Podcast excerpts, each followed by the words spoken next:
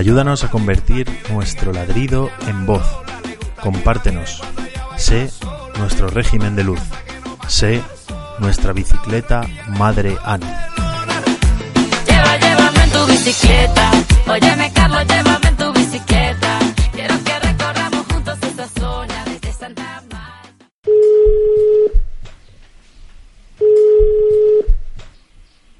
Sí, Hola, Gema. ¿Me escuchas? Te escucho, sí. Pues te estoy llamando, está en directo, está en, en el aire. Así que nada, Muy te bien. llamo para hacerte la, la entrevistita esta que teníamos pactada. Así que paso a Genial. presentarte, si te parece bien. Bueno, estamos con nosotros, tenemos con nosotros a Gema Palacio. Gema Palacio nació en Zaragoza en 1992. Es graduada en Filología Hispánica por la Universidad Autónoma de Madrid. Cursó parte de sus estudios en Buenos Aires. Estudió el máster de estudios literarios en la Complutense y ha publicado tres poemarios. Morada y Plata en EB Ediciones 2013. Compañero del Crimen en Ediciones Paralelo en 2014. Y 36 Mujeres publicado en El Sastre de Apolinar en 2016.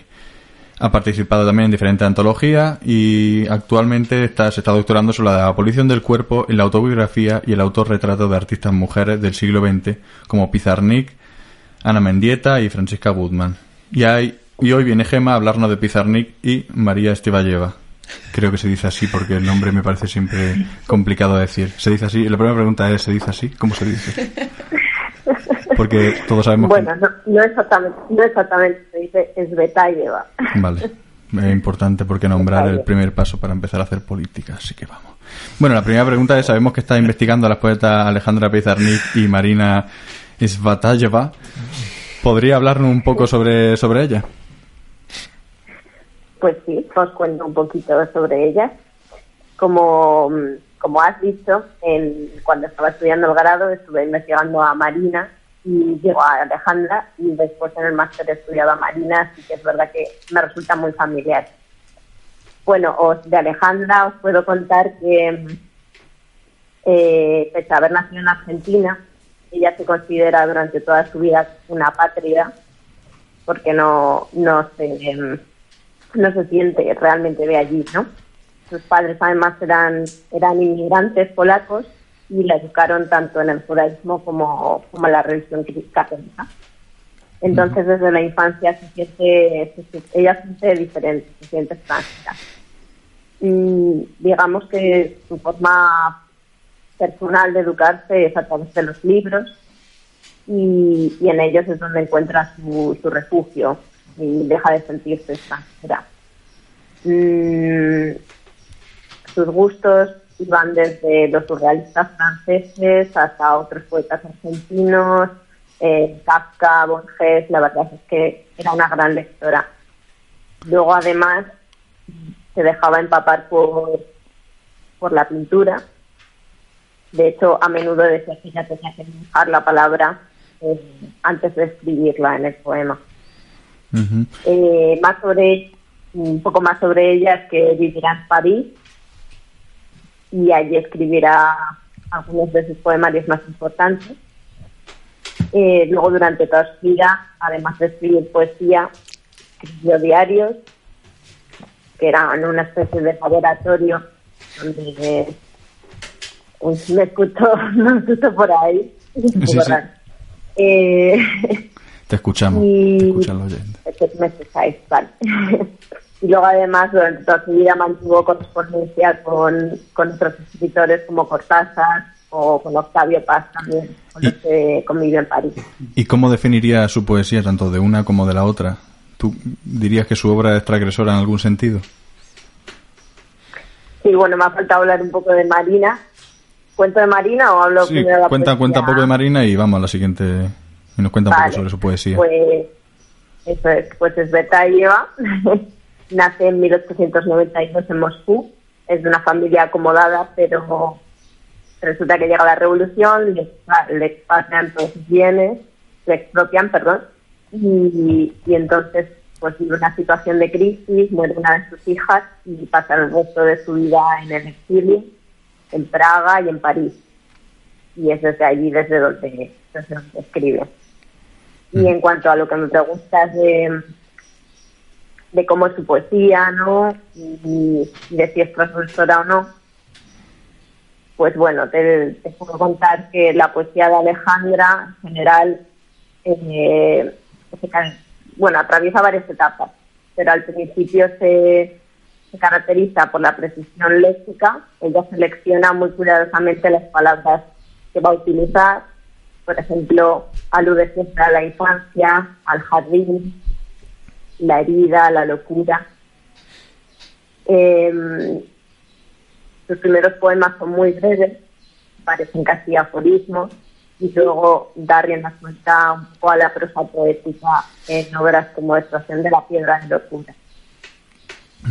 Y digamos que su gran duelo es el duelo con el lenguaje y la imposibilidad de, de decir. Y, y, bueno, pregúntame. No, no, y me quería- cuando me dijiste los dos nombres, te quería preguntar, una es una autora rusa y otra es una autora argentina, con dos poéticas muy diferentes. Las preguntas son dos. ¿Hay rasgos comunes entre sus obras, entre ellas? Y, y otra, que siendo las dos mujeres, ¿cuál es su forma de enfrentarse a la escritura desde su ser mujer? Bueno, eh, sobre Marina, que no os he dicho nada, eh, Marina es muy distinta de Alejandra. O sea, que partimos de esa diferencia porque Marina despliega una gran riqueza verbal, eh, intenta como crear un nuevo lenguaje, utilizando como relaciones entre palabras, y, de hecho es una poeta muy difícil de traducir. Pero creo que sí que sí que hay cosas, tienen cosas en común. Por ejemplo, ambas como que retoman la infancia en sus. Em,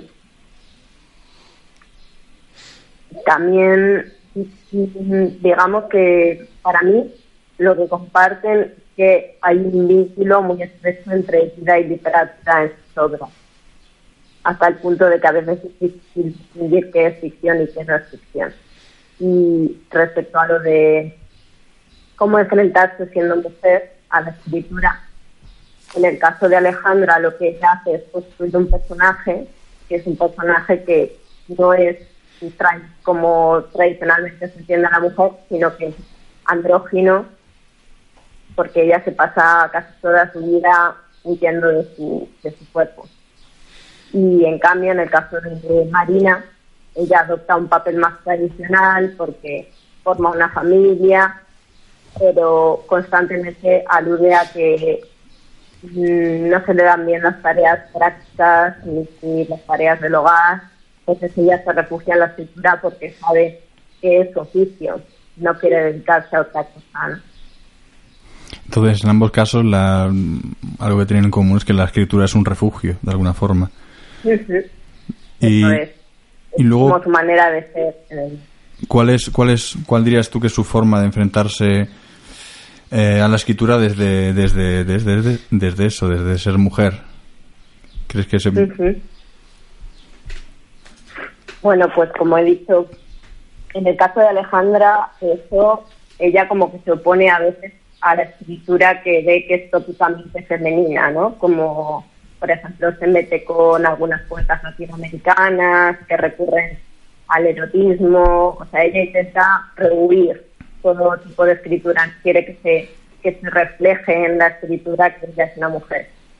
Y en el caso de Marina, mm, digamos que su mundo es muy espiritual y, hombre, no rehuye su condición de mujer, pero sí es verdad que reflexiona sobre su papel y, de hecho tiene un libro que es bastante importante que se llama La Carta al Amazonas, en la que ella explica que no existen motivos, que bueno, esta carta es bastante revolucionaria para su época porque lo que hace es explicar que el amor entre mujeres es posible, pero el hecho de que exista un hijo o el deseo de maternidad es lo que impide que este amor sea posible, como a ella le sucedió. Ujú. Así que son dos experiencias. Bueno, y te pregunto ahora a ti que estás muy vinculada con, bueno, la, con la poesía, hemos dicho que tienes tres poemarios, además siempre con la poesía y la mujer. Y te pregunto a ti qué es escribir siendo mujer, cómo se escribe siendo mujer. Mm, Para mí. Sí, eh, esto bueno, para yo ti. creo que A ver, yo no, yo no, a ver, me. No pasa nada, estamos aquí Mm, entre amigos. Bueno, yo deliberadamente no trato de utilizar estrategias femeninas, pero es verdad que hay algunos de los temas en los que, que trato y que exploro, que creo que sí que han tratado más las mujeres, como por ejemplo es la intimidad, ¿no? Y, y el hecho de adentrarse en, en algunas, en algunos temas que quizá en la literatura canónicamente masculina pues no, no se han tratado o no se han visto como algo serio. Entonces, pues quizá yo sí que me inclino hacia, hacia esos temas, pero, pero no trato de reproducir unos, unas bases o unas, no sé cómo decirlo, como unas herramientas o como, o no trato de que sea una escritura diferenciada una escritura masculina. Vale, vale. Bueno, y para acabar esta mini entrevista, eh, ¿qué otros nombres de poetas imprescindibles podrías citar? Das cuatro, cinco, tres, los que te apetezca. Ujú.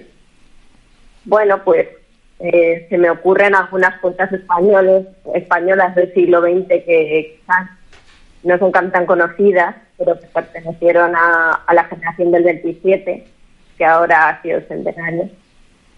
Por ejemplo, Carmen Conde, Ana Castro, Ángela Figuera Aymeri y otras latinoamericanas como Olga Orozco, que era mi amiga de Pizarnik, o Idea Vilariño, o Marosa Di Giorgio, por ejemplo, una argentina. Bueno, pues, pues muchas gracias, Gema, por esta mini entrevista. Sabemos que está muy liada y te agradecemos mucho el que hayas accedido a, a participar. Y nada, a quien no haya leído, pues la- recomendamos los libros de Gema, Compañeros del Crimen, Morada y Plata y 36 Mujeres. Y nada, muchas gracias, Gema, por participar. ¿Te gusta lo que oyes? Colabora con nosotros a partir de un euro al mes y hazte productor en eltontosolemne.es.